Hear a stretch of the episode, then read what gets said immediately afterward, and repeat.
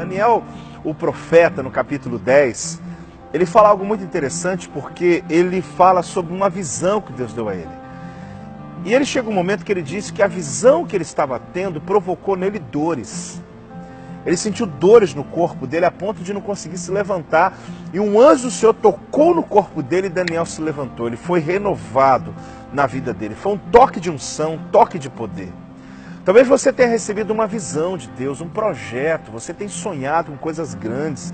Inclusive quando você compartilha com a esposa ou esposo, com, com amigos, discípulos, alguém fica olhando para você imaginando, será? Será que você vai romper esse limite? A verdade, querido, é que toda visão provoca dores.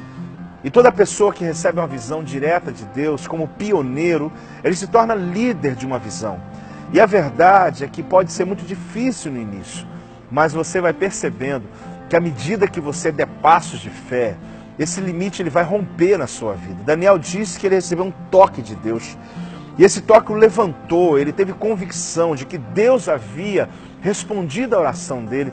Diga uma coisa, querido, se você hoje está pensando em desistir, não desista não. Mantenha a tua visão, mantenha o seu propósito, mantenha o seu discurso, mantenha o seu foco onde você quer chegar, porque por mais que venham as dificuldades, pessoas com confissões contrárias, aqueles que às vezes ficam tentando resistir à tua vida, encare isso de bom humor, encare isso com entusiasmo, encare isso com otimismo, e você vai perceber que segundo a palavra de Deus você vai romper e você vai vencer. Está doendo hoje, mas Deus vai fazer você um vencedor em Cristo Jesus. Porque quanto maior for a tua visão, talvez maiores serão as tuas guerras e maiores serão as tuas lutas. Mas o Senhor, Ele nunca desampara, porque uma vez que Ele lhe dá uma visão, Ele também vai lhe dar a provisão. É isso mesmo.